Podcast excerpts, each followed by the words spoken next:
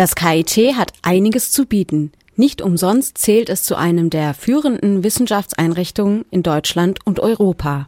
Als Fusion aus dem ehemaligen Forschungszentrum und der ehemaligen Universität Karlsruhe ist es als solches einzigartig. Wodurch zeichnet sich das KIT genau als Wissenschaftseinrichtung aus? Welche Vorteile hat das für die Studierenden? Darüber und über viele weitere Fragen hat sich Professor Löhe, Vizepräsident des KIT, im Interview mit Radio KIT-Reporterin Susanne Rados-Jalewitsch unterhalten. Warum ist das KIT etwas Besonderes? Und was unterscheidet das KIT wirklich von anderen Unis? Und das Besondere ist klar, dass wir entstanden sind aus der Fusion eines nationalen Forschungszentrums, also dem Forschungszentrum Karlsruhe eben, und der Universität Karlsruhe. Das gibt es sonst im deutschen Wissenschaftssystem nicht noch einmal. Und das hat auch weltweit Vorbildcharakter in der Stringenz, in dem diese Fusion angegangen wurde und auch jetzt schon zu sehr großen Teilen Wirklichkeit geworden ist. Und damit ist auch gleich der fundamentale Unterschied zu anderen deutschen Universitäten gesagt.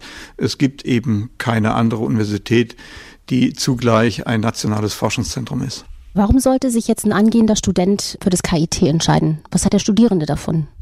Er hat insbesondere dann was davon, wenn man, ich sag mal, die Grundlagenfächer erfolgreich hinter sich gebracht hat und sich jetzt orientiert, wo könnte ich eine studentische Hilfskrafttätigkeit aufnehmen, wo könnte ich eine Bachelorarbeit machen, wo könnte ich eine Masterarbeit machen und dann neben den ausgezeichneten Möglichkeiten der universitären Gruppen eben diese ganze Bandbreite eines nationalen Forschungszentrums vor sich sieht. Denken Sie einmal daran, dass wir hier in Karlsruhe ein weltweit einzigartiges Experiment aufbauen. Das ist Katrin, die Neutrino-Waage, wobei das eine gigantische Waage ist. Dort sind bereits sehr viele Diplom- und auch Masterarbeiten durchgeführt worden. Das ist ein faszinierendes Gerät und diese Möglichkeit konkret gibt es nur in Karlsruhe. Aber genauso konnte ich jetzt Biolik nennen, beispielsweise für Verfahrenstechniker, die wirklich eine Arbeit an einer ja, nahezu industriell geprägten großen verfahrenstechnischen Einrichtung machen will, der also ausloten will, wie kann man biologische Reststoffe wie Stroh umsetzen in designte Kraftstoffe beispielsweise. Und da lässt sich jetzt noch ganz viel weiteres sagen. AIDA, die Wolkenkammer, in der die Wolkenbildung simuliert wird. An welcher anderen Universität kann man sowas tun? Sie haben ja auch das Zukunftskonzept federführend geschrieben. Da wollte ich nochmal nachfragen, was verbirgt sich da genau dahinter? Nun, also das Zukunftskonzept das 2006 als Vollantrag eben in der Exzellenzinitiative erfolgreich war, hatte eben als Kernelement die Fusion des Forschungszentrums Karlsruhe mit der Universität Karlsruhe hier am Standort Karlsruhe sozusagen den mutigsten Schritt in der Weiterentwicklung des deutschen Wissenschaftssystems zu gehen. Damit im Grunde genommen für Wissenschaftlerinnen und Wissenschaftler, die vielleicht aus ihren eigenen Intentionen heraus eher an eine Universität gehen, den, die ganze Breite der Möglichkeiten eines nationalen Forschungszentrums zu eröffnen und umgekehrt den Wissenschaftlerinnen und Wissenschaftler, die an einen von ihren eigenen Vorstellungen her, ihren eigenen Wünschen her an ein nationales Forschungszentrum gehen, vielleicht die Lehre gar nicht so im Auge haben, aber da vielleicht auch Liebe für entdecken können, sozusagen die Bandbreite einer Universität zu bieten. Und im Grunde genommen ein transparentes und hochflexibles System zu schaffen, was eben vom kleinen Einzelprojekt bis zum riesen Helmholtz-Programm für die KIT-Angehörigen alles als Möglichkeit bereitstellt.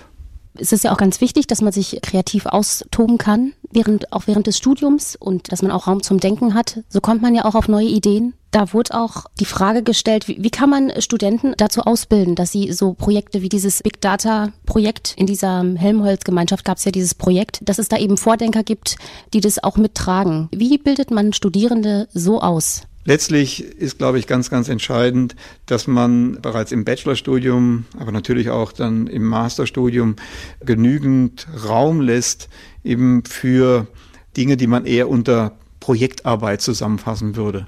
Und dass man eben auch eine ganz enge Verflechtung herbeiführt von Forschung und Lehre. Das ist, glaube ich, etwas, was wir uns sehr auf die Fahnen schreiben, die forschungsorientierte Lehre. Und das muss eben bereits so früh im Studium passieren, dass Neugierde gewächst wird. Und dass dann auch das Eigeninteresse da ist, sich mal kundig zu machen, was gibt's hier eigentlich am Standort Karlsruhe? Was gibt es am Campus Süd sozusagen an Möglichkeiten, an Labors?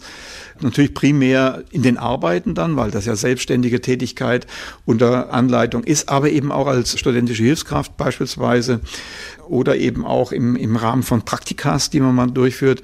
Ich glaube, dieses Schlagwort forschungsorientierte Lehre bedeutet natürlich, dass wir uns dazu verpflichten, Elemente aus aktueller Forschung möglichst zeitnah in die Lehre reinzubringen, aber eben auch die Studierenden möglichst früh für die Forschung zu interessieren, für die Möglichkeiten, die wir haben. Also das jetzt mit der Projektarbeit fand ich nochmal interessant. Wir haben ja zurzeit diese Bachelor-Master-Programme sind ja ein relativ enges Korsett auch.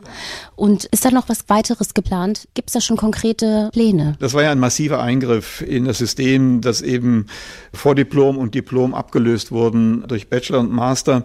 Und so ein Übergang, der geht eben nie völlig, sagen wir mal, im, im besten Sinne vor sich, weil man ja nie ganz genau weiß, was muss denn da tatsächlich geschaffen werden. Denken Sie dran, dass es so Forderungen gab, wie der Bachelor muss berufsqualifizierend sein.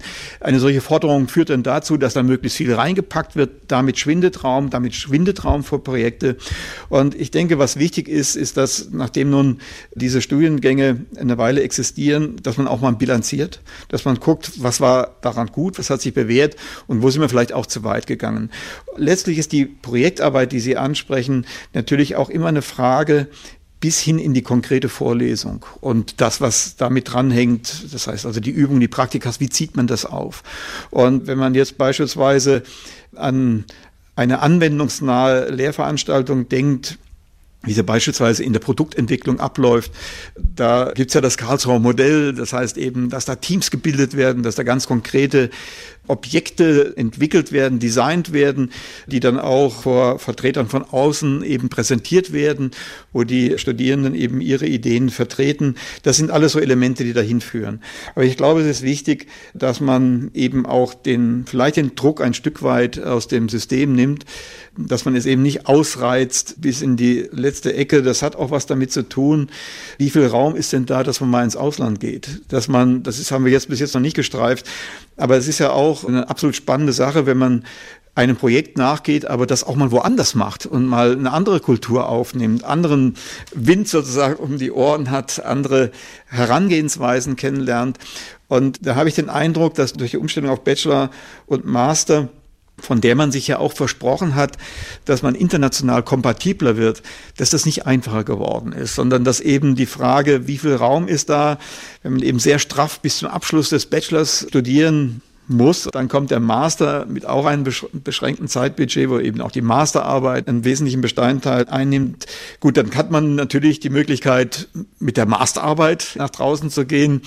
Das ist ein gangbarer Weg, aber wenn der aus irgendwelchen Gründen nicht offen steht und man versucht dann eben mal ein Semester ins Ausland zu gehen, dann ist es im Moment in meiner Wahrnehmung nicht leichter geworden als früher. Wir hatten ja vorhin auch ein bisschen drüber gesprochen, über den besonderen Hochschulstandard, die forschungsstarke Hochschuleinrichtung in Verbindung mit der Helmholtz-Gemeinschaft. Und bei diesem 300-jährigen Stadtjubiläum wurden so Namen präsentiert wie Karl Benz, Karl Dreis, Heinrich Herz. Welche Namen hat in Karlsruhe heute zu bieten? Naja, das sind im Grunde genommen in den ganzen Schwerpunkten, die wir ausgeprägt haben. Am leichtesten kann man das sozusagen an den KIT-Zentren themenorientiert sehen, wo ja dann große Strukturen wie Helmholtz-Programme, aber auch Sonderforschungsbereiche und so weiter hinterlegt sind. Wenn man also einmal in das ganze Gebiet der Energie, in die Energiewende, in der wir stark beteiligt sind, hineinschaut, da sind wir einfach national sicherlich ganz vorn, spielen europäisch eine sehr, sehr sichtbare Rolle. Es wäre jetzt unfair, einzelne Kollegen rauszuheben, weil ich dann automatisch natürlich andere nicht nenne und das wäre wahrscheinlich nicht fair. Aber sag mal, wenn man also von Feldern spricht, man sagt, also Benz steht für, natürlich fürs Automobil. Gut, wir haben ein KT-Zentrum für Mobilitätssysteme. Das ist etwas, was wir uns sehr auf die Fahnen schreiben. Wir streben an, einen Profilstandort hier in Karlsruhe mit dem Thema Mobilität bzw. Mobilitätssysteme einzurichten. Hoffen, dass das gelingt. Dann natürlich die ganze Frage der Materialien, der Funktionsmaterialien, Strukturen, also Nanotechnologie, Nanowissenschaft, Optik und Photonik. Auch dahinter verbirgt sich ein KIT-Zentrum. Dann natürlich die Information, in ihrer ganzen Ausprägung, Informationsverarbeitung, Informationsbereitstellung, dann das Stichwort, was Sie schon genannt haben, Big Data, nicht nur die Speicherung und sichere Verwahrung von Daten, sondern auch die Frage, was kann ich aus Daten alles herauslesen? Ich glaube, da kommt eine unglaubliche Entwicklung auf uns zu. Manchmal bedrängend, wenn man also an die großen Konzerne wie Google denkt. Wenn Sie es gelesen haben, was Windows 10 alles über die Benutzer an die Heimfirma sozusagen sendet, das sind alles Dinge, mit denen müssen wir umgehen können. Und es geht auch darum, dass wir in Karlsruhe dort mit an der Spitze sind, einmal in der Ausbildung, dass wir junge Menschen so ausbilden, dass sie für Aufgaben in diesem Feld gerüstet sind, aber natürlich auch, dass man in der Forschung eben diese Herausforderung angeht. Ich denke, was man nicht vergessen darf, das ist natürlich auch die Forschung, die man so gemeinhin als Grundlagenforschung versteht wo man aber auch sofort zeigen kann, wie das in Anwendungen reingeht. Also klar, wir haben das Zentrum für Elementarteilchen und Astroteilchenphysik. Das ist sehr, sehr sichtbar. Da bringen wir hervorragende Leistungen, die weltweit gesehen werden. Und wenn ich nochmal einen ganz kleinen Sprung zurück mache, da können auch Studierende natürlich in die, ich sag's mal salopp, in die argentinische Pampa gehen und am Piaget-Labor, eines der größten Labors der Welt, mitwirken. Also auch das ein wichtiger Punkt. Aber auch immer wieder, und das ist, glaube ich, eine Riesenchance für den Standort Karlsruhe, die Verbindung aus Naturwissenschaft, Ingenieurwissenschaft und Sozial- und Geisteswissenschaften. Und wir haben eben auch dort das KIT-Zentrum Mensch und Technik, wo eben diesen Fragen nachgegangen wird, welche Erwartungshaltung hat unsere Gesellschaft, was akzeptiert unsere Gesellschaft, welche Bedürfnisse, welche Anliegen aus der Gesellschaft müssen wir aufnehmen, müssen wir in, in, unsere Überlegungen einbeziehen. Es hat also nicht nur was mit Akzeptanz von Technik und Wissenschaftsentwicklung zu tun, sondern auch auf der anderen Seite die Offenheit gegenüber der Gesellschaft, gegenüber ihren Sorgen, Nöten und Bedürfnissen. Jetzt bekommen Sie natürlich die Drittmittel dann aus dieser Helmholtz-Gemeinschaft, also Geld vom Bund und auch vom Land. Ist es denn so vorstellbar, also gerade bei so neu entstehenden Projekten, dass es auch so Risikokapitalanleger gibt, die einfach unabhängig davon begeistert werden für neue Ideen und auch ein bisschen Spielgeld zur Verfügung haben und äh, vielleicht sich auch mal, vielleicht muss da auch mal irgendwie ein neuer Markt geschaffen werden. Ja, das ist natürlich ein extrem wichtiges Thema. Inwieweit ist eine Einrichtung wie das KIT in der Lage, über die konkreten Projekte, die eben beantragt werden und dann bearbeitet werden, hinaus sozusagen Blue Sky Research zu machen, weit in die Zukunft zu gucken und auch solche Dinge zu tun, wo eben nicht sofort ein Nutzen irgendwo sichtbar ist.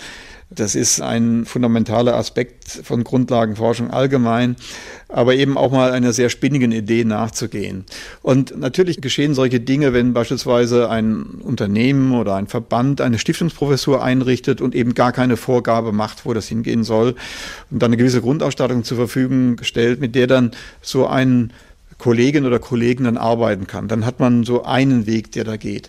Im Wissenschaftssystem gibt es durchaus Programme, wo man dem Einzelnen zutraut, so etwas zu tun. Wenn man also jetzt mal an den höchsten deutschen Forschungspreis denkt, den Gottfried Wilhelm Leibniz Preis, das ist ja immerhin ein Volumen von 2,5 Millionen Euro für fünf Jahre, das ist schon was.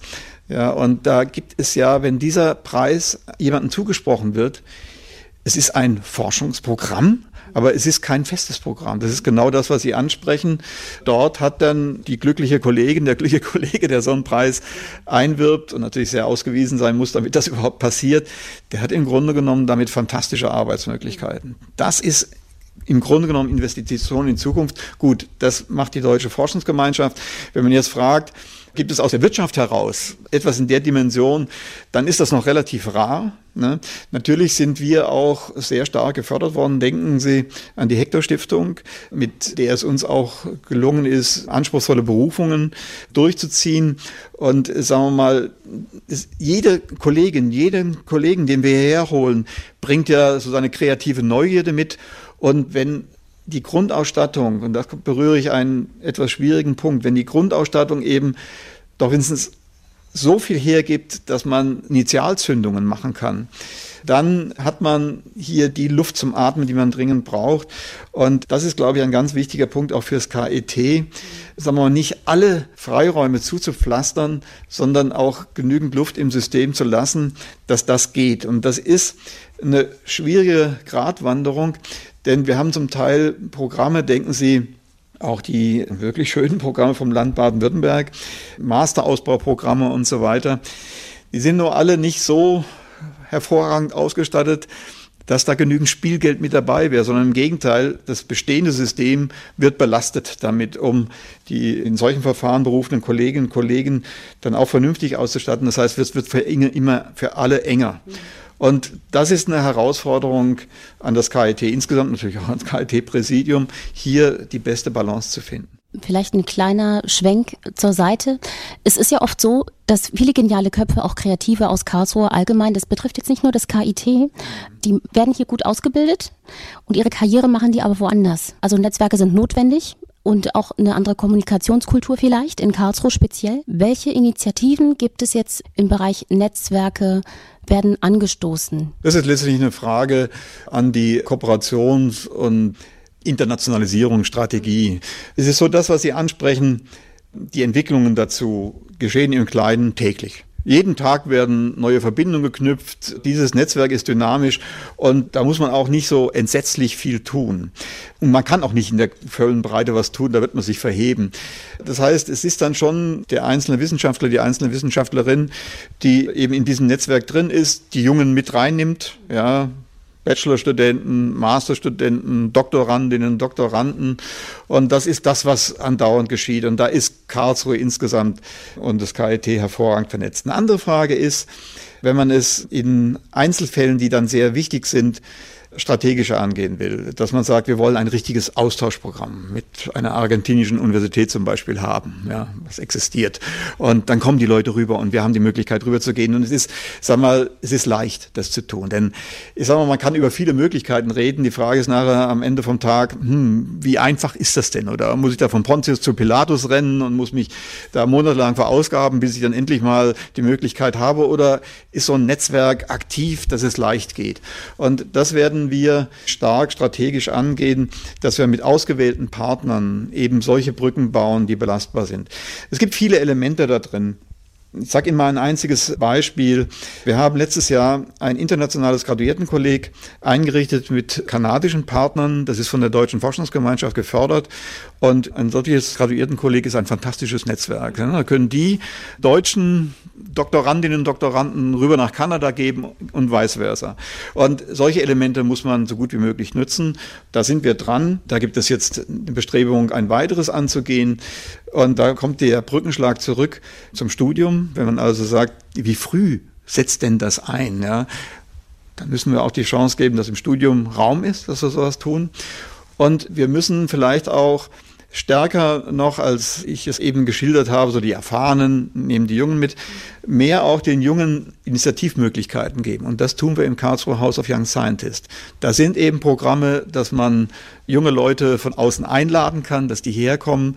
Das KÜS hat sich ja zum Ziel gesetzt, dass jede und jeder, der am KET promoviert, mindestens einmal in der Promotionsphase drei bis sechs Monate im Ausland war. Ja, haben wir wieder die andere Kultur, den anderen Wind, die anderen Einsichten, die anderen Methoden, die man mitnehmen kann.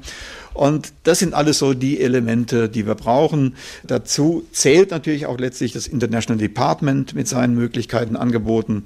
Also ich denke, dass man dort immer weiter besser werden kann und sicherlich auch werden muss, dass man klug handeln muss, dass man sozusagen sieht, was passiert eigentlich von alleine, wie kann man das im gesamten Miteinander, zum Beispiel bei Zielvereinbarungen mit neu berufenen Kolleginnen und Kollegen und so weiter, wie kann man das noch fördern?